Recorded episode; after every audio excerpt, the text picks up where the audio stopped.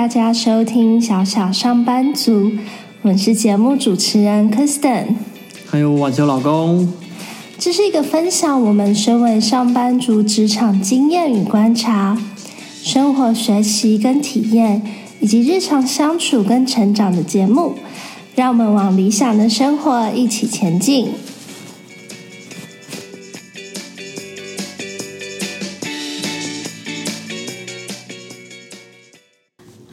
我是过年吃了很多零食的 Kristen。嗨，我是开始倒数上班日的晚熊。我们今天自己来跟大家分享一下我们过年做了哪些事情。那首先呢，先分享一下我们的年夜饭。那我们家比较特别的是，我们会吃两坨的年夜饭。对，那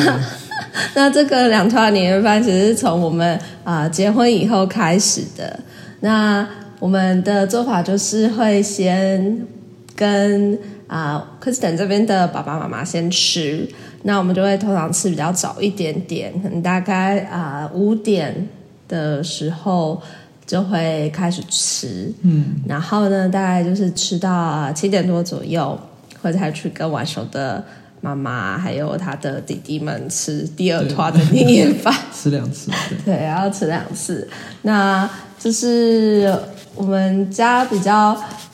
特别会这样做，是因为我们比较没有说那种啊，媳妇就是过年就是只能在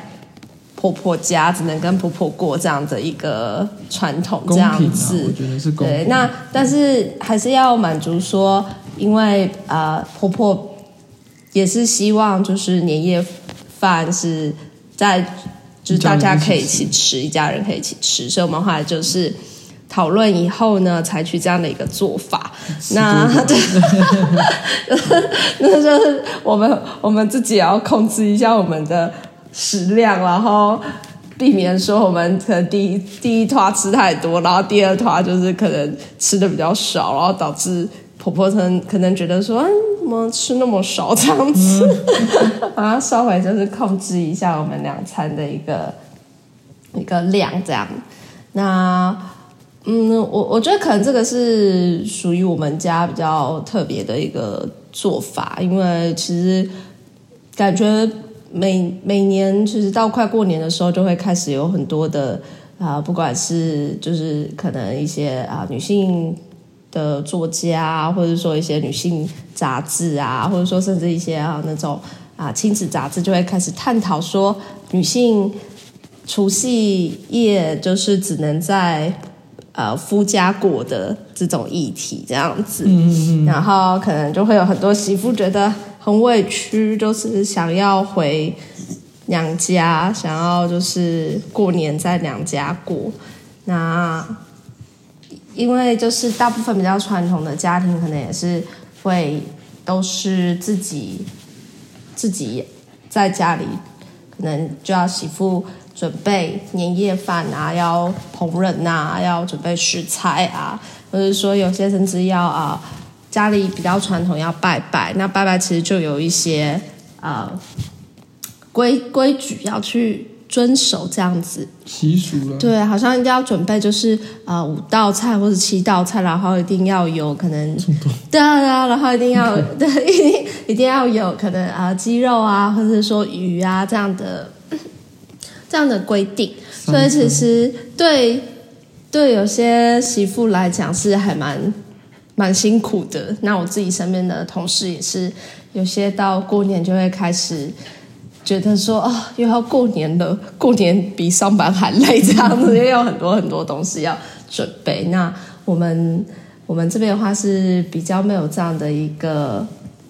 一个。可一个对我们对比较没有那么传统这样子，好好过年。对，那我们的年夜菜大部分也都是像在 Kristen 的爸爸妈妈家的话，我们都会去买外面的年菜，然后自己再回来就是加工啊，或是说对，或者说可能准备一些啊青菜，因为大部分外面买的可能都比较多是肉类这样子。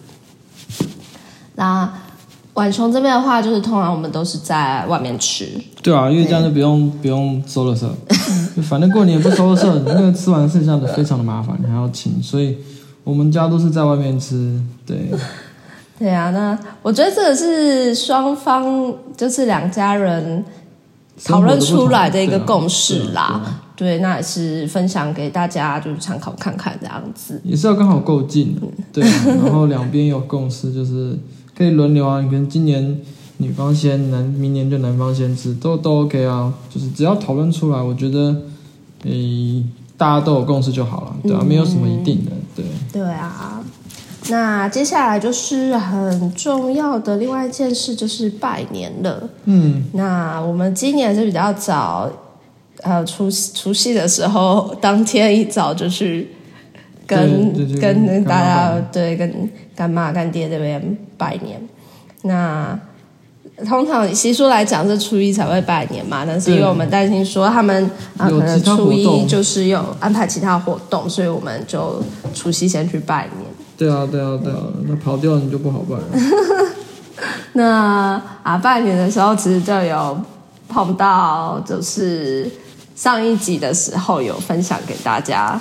过年的时候会被问的一些问题嘛？那我们当然是有被问到 啊，因为我们已经结婚了嘛，所以现在最常被问到就是什么时候要生啊？有没有想要生一个啊？生一个很好玩啊！然后我们去拜年的时候呢，因为刚好就是干弟生一个，对，干弟生了一个啊女儿。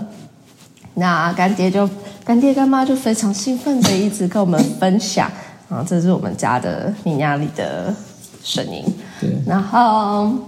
就跟我们分享说，生小孩就是很棒啊，家里会很热闹啊。然后跟我们说，没有小孩的生活很无聊的。嗯。然后。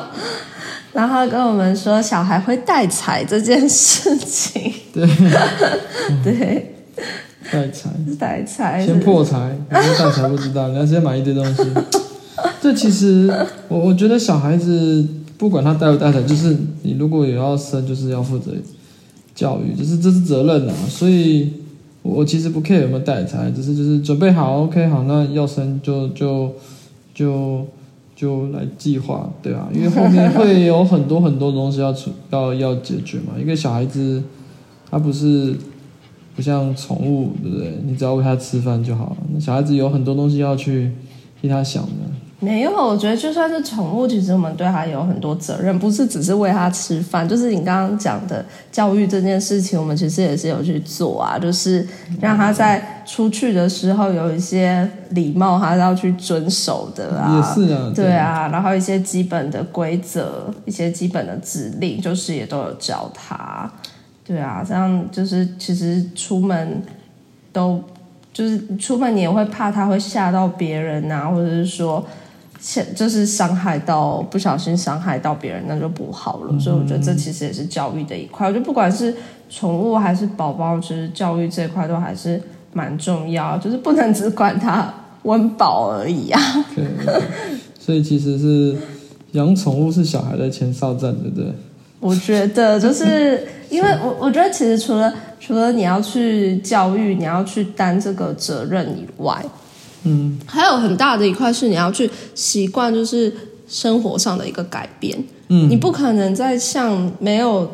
宝宝或者没有宠物的时候一样，就可能想去哪里就去哪里，想要就是多晚回家就多晚回家。你必须要一一因应他们，就是去调整你的作息，去调整你每天的一个生活的步调，或是说你原本就是可能原本。一的一些就是习惯，你可能也是要去调整。我觉得这个是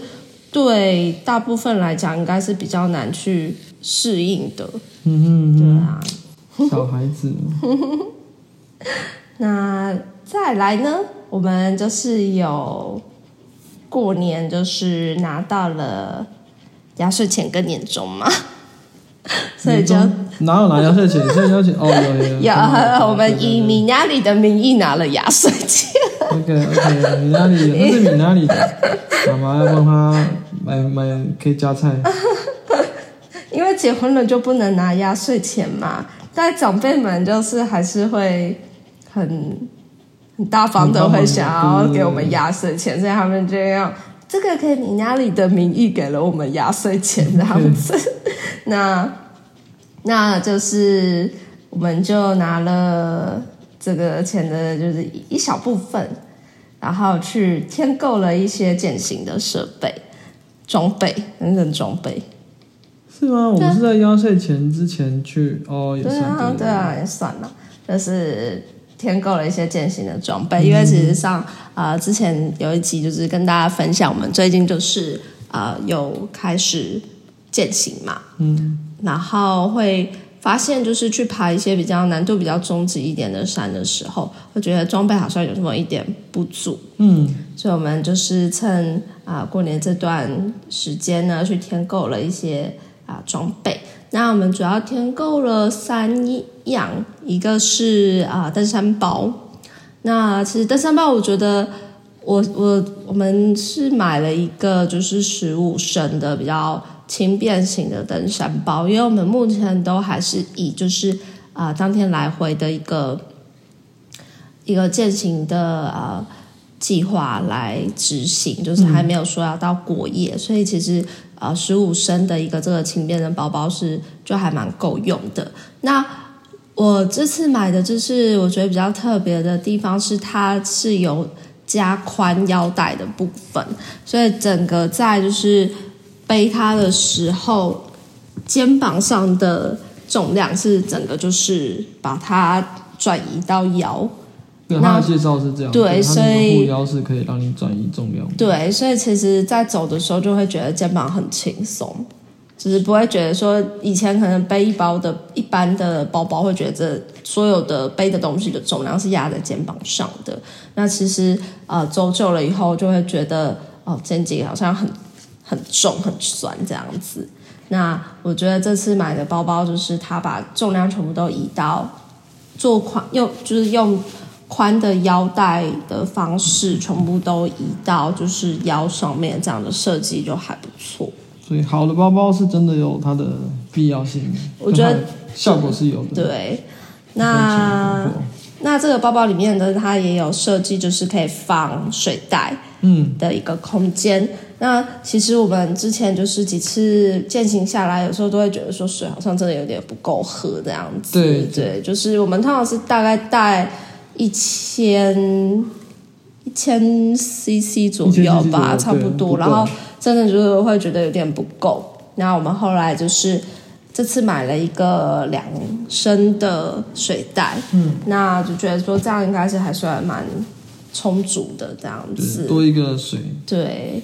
那空间，对，那以前呢，我们其实在践行的时候都会看对那些拿着啊、登山杖的人，其实会有点就是嗤之以鼻，然后这这就是觉得啊，我们真的就是有点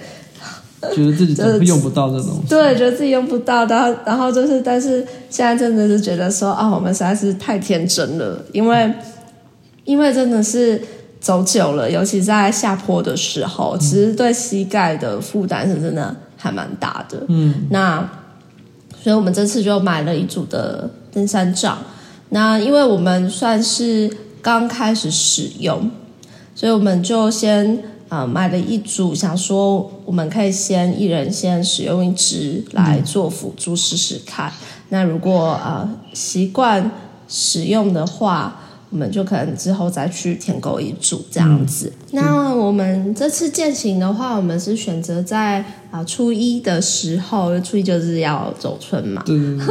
那我们就是选择了去爬了一个小百岳。那这个小百岳呢，它是叫五分山。那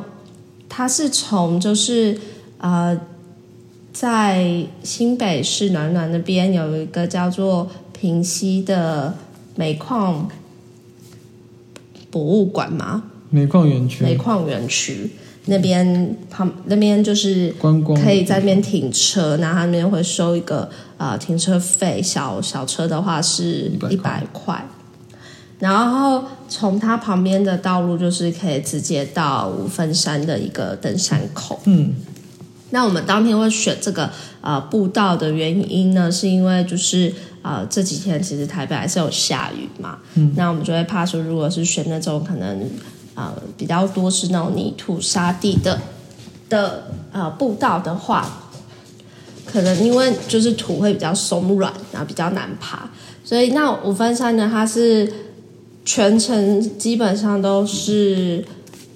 石铺的一个步道，阶对，就是都是阶梯步道，然后所以就是相相对来讲比较安全一点点，比较不会就是像泥土这么的滑。但是有一些呃石板就是就是比较相对潮湿一点点的话，其实还是要我们那时候就是还是要用登山杖，就是稍微去辅助撑一下，避免就是滑，就是有时候还是会鞋底会有些滑这样子。对，真的这样是止滑跟探路是有其必要性的。对，所以我们其实买了这组登山杖以后呢，那我们再去爬五分山五分山的时候，觉得是帮助还蛮大的。楼梯差蛮多的啦，可以减轻膝盖的负担。对，就是真的，尤其下楼梯的时候，我觉得是差蛮多的，就是可以撑住，然后再往下走。其实对膝盖的负担，我觉得是减减低蛮多的。要多一个支撑，膝盖会比较不需要吃那么多重。对，然后我就会开玩笑的说，因为你家里都会跟我们一起去爬嘛，然后他毕竟四只脚，他会爬很快，然后我们都会笑称他是四轮传动。对，然后我就会拿着两只登山杖这边走的时候，就跟婉雄说：“你看我现在也是四轮传动哦。但是我就是因为才刚开始用，所以就是有时候会有些卡卡的这样子。那我们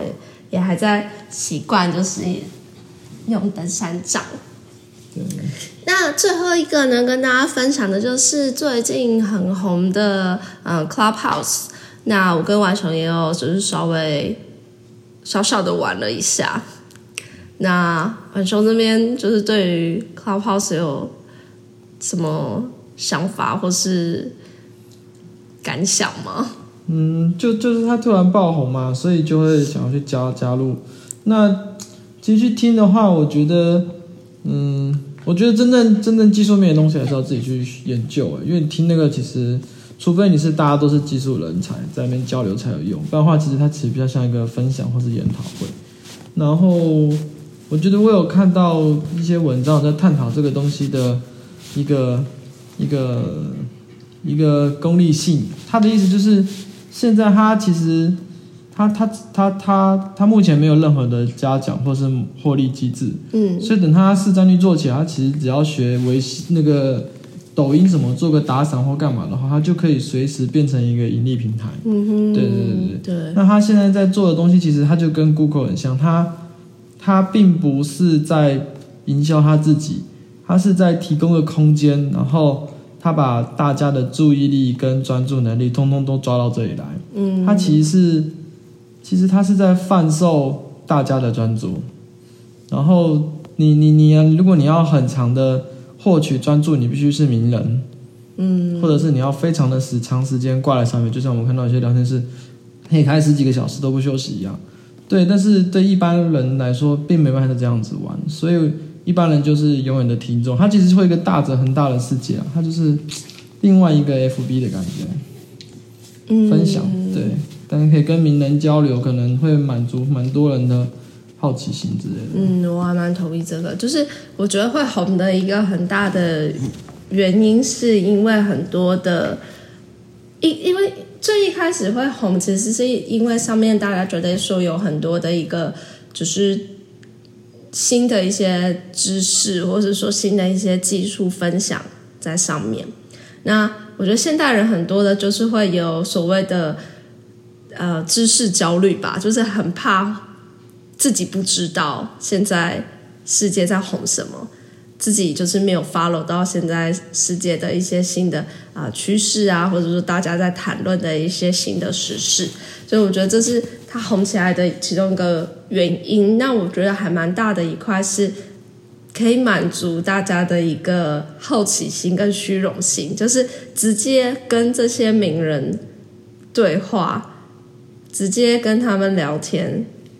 是是什么样的一个感觉？嗯，我觉得蛮大一块是是这样子的，因为真的很多名人一开聊天室，那聊天室就是会马上的瞬间爆满爆满这样子，就是真的很快速，瞬间爆满。